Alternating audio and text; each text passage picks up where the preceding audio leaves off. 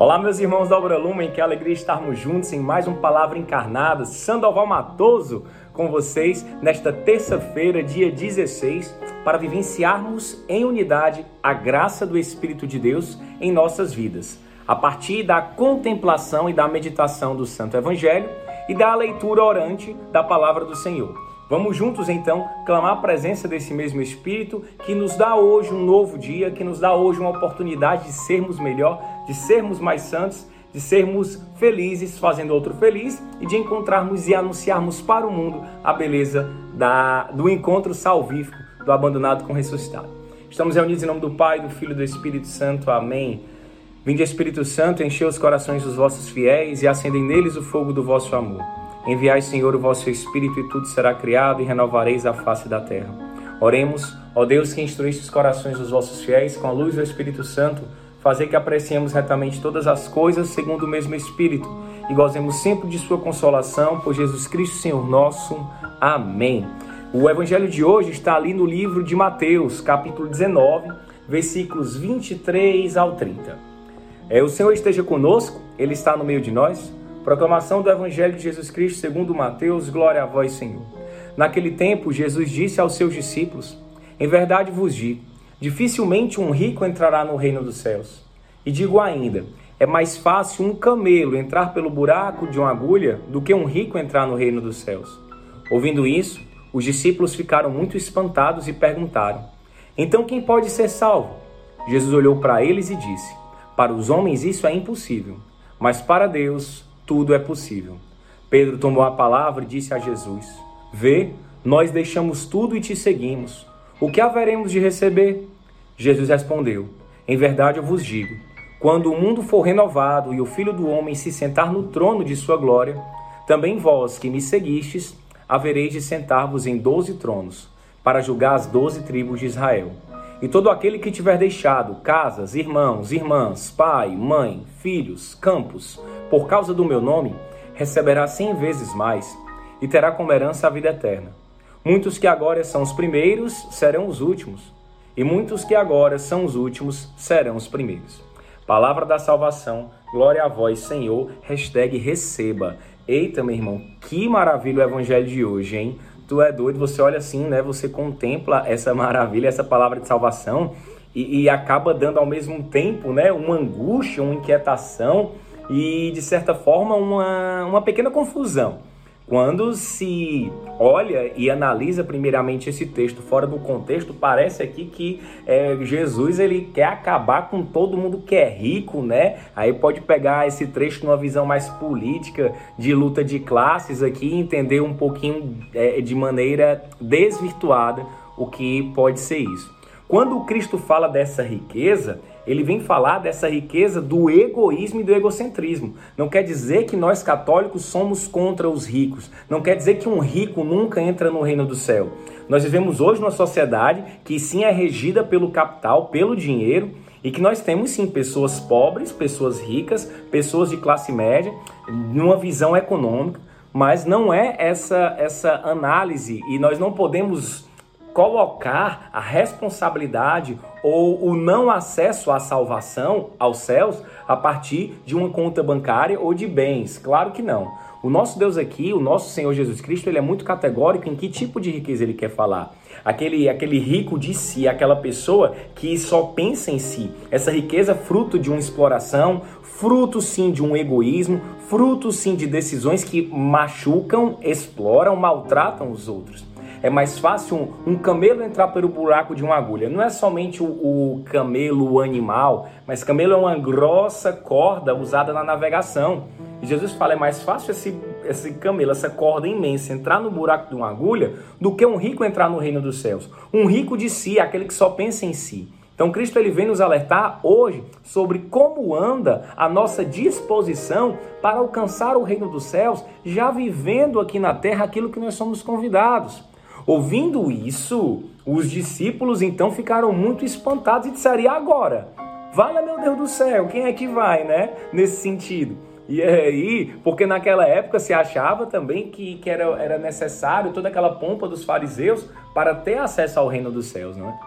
E aí eles desesperados falam: Meu Deus, mestre, e agora? Quem é que faz? Jesus amado na causa, o que, que a gente faz, né? Hashtag tenso. E aí Jesus então olha para eles. É muito bonito esse movimento. Cristo primeiramente olha, contempla e com seu olhar começa a amá-los ainda mais e vai dizer, né? Para os homens é impossível saber quem vai ou não para o reino dos céus. Para os homens talvez o próprio caminho de santidade pareça impossível, mas para Deus tudo é possível. Hoje eu e você somos convidados a ofertar o nosso egoísmo para o bom Deus, os nossos pecados de estimação, aquilo que nos impede ainda de sermos melhores. Então Jesus ele fala: olha, para vocês isso parece ser impossível, mas para Deus tudo é possível. A minha salvação e a sua, por mais difícil que ela seja, ela não é impossível para Deus e é nele que nós confiamos. É nele que nós confiamos. A obra Lumen confia a Deus, o carisma Lumen confia ao bom Deus justamente a sua missão, as suas dificuldades, os seus filhos. E aí, Jesus vai dizer, né? Pedro então toma a palavra e fala: Ó oh, Senhor, a gente deixou tudo e te seguiu. O que, que a gente vai ganhar? Eu digo: é valha. Olha só como é que pode. Pedro aí passando na cara, né? O que, que ele já fez, o que, que ele deixou de fazer por Cristo, perguntando, olha, mas quanto, né? Como dizia o mas quanto é que eu vou ganhar, né? É claro que Pedro ele não fala e não coloca Jesus na parede na óptica retributiva. Às vezes eu e você nós somos assim com Deus, né? A gente acha que Deus é uma retribuição de quantas Ave Marias eu rezei, de quantas quantos pecados eu superei, de quantas pregações eu dei, de quantas quantos livros eu li, não, quantas novenas eu fiz, não é? Quantos anos eu servi na missão? Não. Pedro ele não traz essa ótica retributiva. Ele mostra para Jesus e diz: Esse é o caminho, então, Senhor. É, o que, que a gente já fez? É, é, é, é, tem a ver mesmo com isso? Né? O que, que nós vamos receber? E aí Jesus, de maneira muito linda, ele pega e fala, né? Em verdade eu vos digo, quando o mundo for renovado, tem noção do que é isso, meus amigos? Nós já tentamos renovar o mundo a cada dia, né? Com o nosso sim, com o nosso carisma, é, com as experiências de misericórdia de Deus, com as evangelizações e o Filho do Homem se sentar no trono de sua glória. Aqui Cristo está falando da parousia, ele está falando do dia do juízo mesmo, ele está falando do novo céu, da nova terra, daquilo que eu e você esperamos ansiosamente, daquilo que eu e você já desejamos e colocamos em prática quando amamos alguém, quando vivenciamos o nosso carisma de verdade. Também vós que me seguistes, havereis de sentar-vos em doze tronos. Por isso que é importante a gente saber da história. Sandoval Matoso, seu professor de história. Mas, não, brincadeira, mas por isso que é fundamental a gente saber da história, porque Cristo ele vem ressignificar não somente a história de um povo escolhido, mas a história de toda a humanidade. As doze tribos de Israel, os doze filhos de Jacó, Agora somos nós e os doze discípulos escolhidos, eles irão sentar nesses tronos para julgar as tribos de Israel. Ou seja, nós temos aqui uma complementação. Que coisa maravilhosa, que coisa linda. E todo aquele que tiver deixado casa, irmãos, irmãs, pai, mãe, filhos, campos, tá vendo que tudo isso é lindo? que tudo isso é bom, que tudo isso eu e você até temos, que eu e você até estamos construindo. Olha, eu sou comunidade de aliança, eu sou casado, eu tenho a minha casa, eu estou construindo a minha família, estamos no discernimento né, dos filhos que Deus vai nos dar por conta do matrimônio da gente e da promessa que fizemos de acolher com alegria as graças e os filhos que Deus nos der.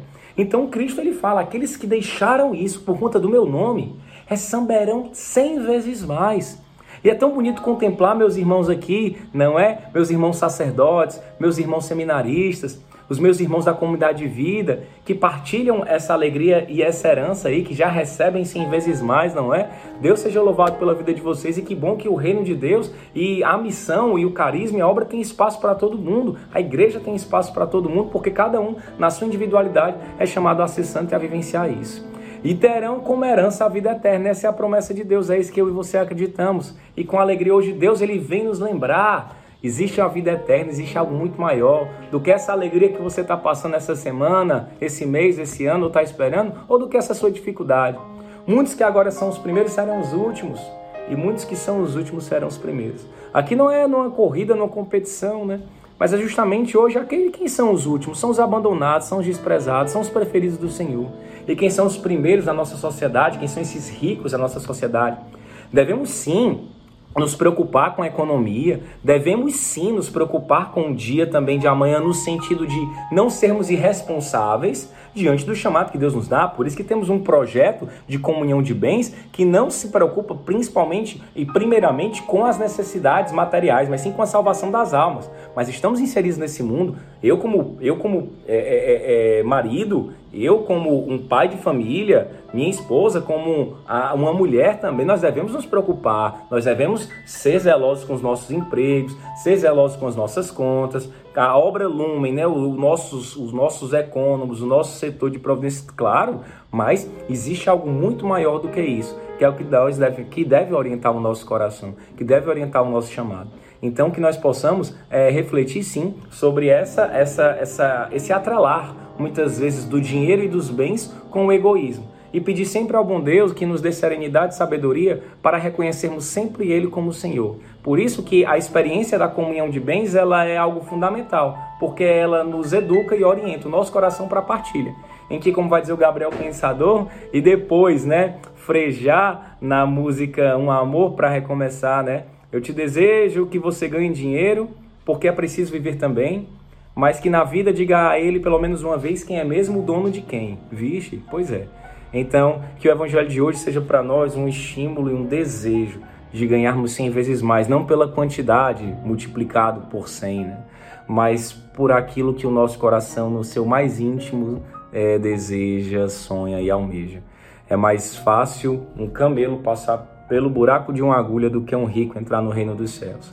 Que eu e você então possamos ter um coração pobre, coração pobre diante de Deus, um coração abandonado diante do amor, para ser totalmente preenchido por esse ressuscitado e anunciarmos então a alegria do encontro salvífico.